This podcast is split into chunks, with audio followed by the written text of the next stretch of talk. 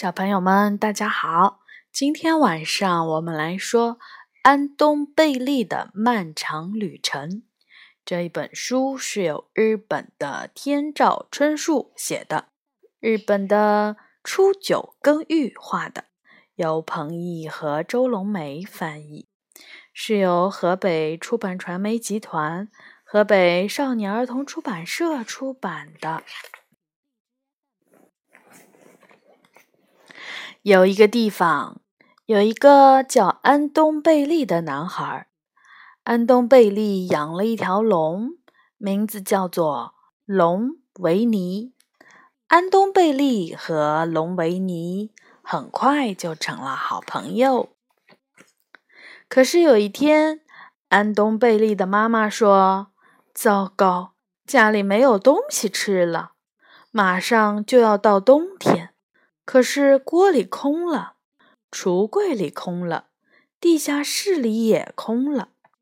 龙维尼虽然是一个小不点儿，但毕竟是龙崽儿，他每天吃的东西要比人足足多十倍，而且越长越大。妈妈，我们去找吃的东西啦！安东贝利和龙维尼。一起踏上了旅程，要找到够一个冬天吃的东西才行。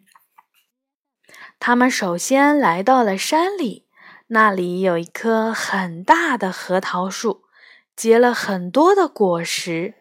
他们俩一走过去，核桃树就对他们说：“核桃壳虽然很硬，但里面的仁儿很甜哟。”那我要多摘一些，安东贝利说。可是，伴随着一阵咯嘣咯嘣、咯吧咯吧的声音，龙维尼吃起了核桃来了。等等等等，不能吃！可是，龙维尼快要把核桃吃光了，只剩下一个了，真拿你没办法。安东贝利只吃了一个核桃就睡觉了。第二天，一连翻过了几座山。当太阳快要落山的时候，他们找到了一棵苹果树，树上结了很多红彤彤的苹果。在夕阳的照耀下，苹果对他们说：“摘吧。”你们想摘多少摘多少，趁着我还没有从树上掉下去。天一黑，安东贝利放心的睡觉了。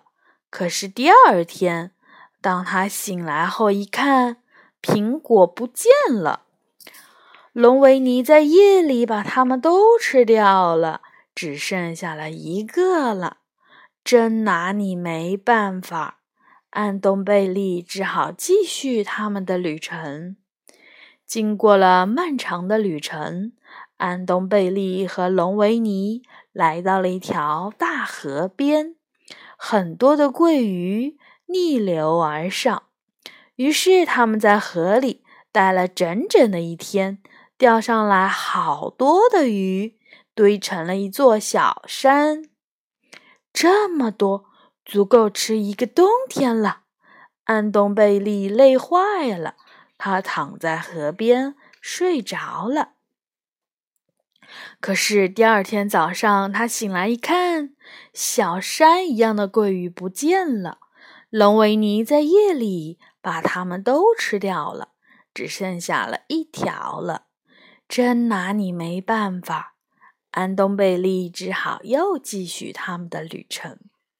宝贝儿，你有没有看到一开始的时候，这个小龙是这么大，现在呢？现在它是这么大。对。安东贝利和龙维尼顺着大河一直走到了海边。什么呀？我觉得他们俩是看到这个非常非常非常巨大的鱼，吃掉了好几座船，他们两个都呆了。嗯，好，我们继续来看。安东贝利和龙维尼顺着大河一直走到了海边，那里的人们乱成了一团，一条大鱼把船和人都吞了下去，闹翻了天。这可怎么办呀？安东贝利说。这时，龙维尼啪嗒啪嗒的张开了翅膀，飞了起来。龙维尼直朝着大鱼飞去。啊，不好了！大鱼跳了起来，咬住了龙维尼的尾巴，然后就扑通的一下钻进了海里。你不要紧吧？安东贝利担心的问。然而，龙维尼又更加凶猛的朝大鱼扑去。最后，龙维尼终于用大爪子把大鱼给抓住了。你太厉害了，维尼！不愧是一条龙啊！龙维尼抓着大鱼，飞过了原野，飞过了高山，向着安东贝利的家飞去。安东贝利的妈妈正在家里等他们。龙维尼把大鱼扑通的一下扔到了田野里，大鱼把吞下去的船都给吐了出来。船里面装满了吃的东西，龙维尼也扑通的一下落到了地面上，然后打了一个大喷嚏。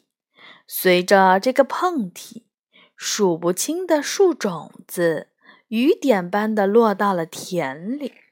于是，哇！于是，从他打一个喷嚏。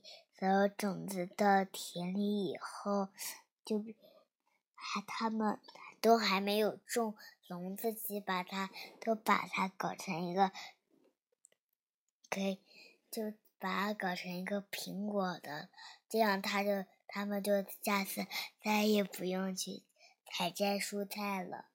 嗯，可是。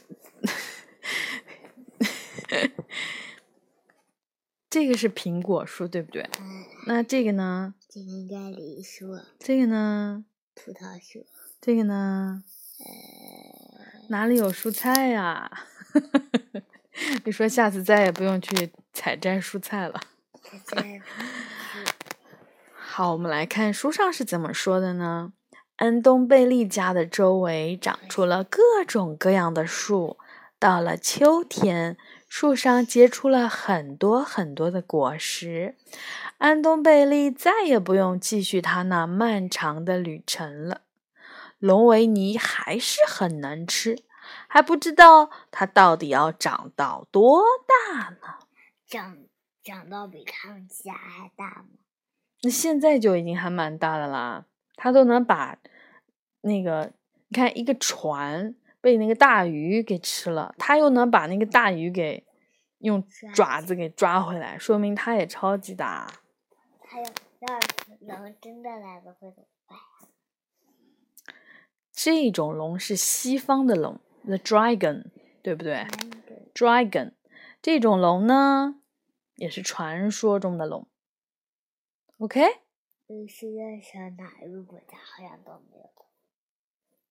好，小朋友们，今天的故事呢就说到这里啦，充分发挥你们的想象力吧。晚安，希望你们今天晚上做梦梦见龙哦，拜拜。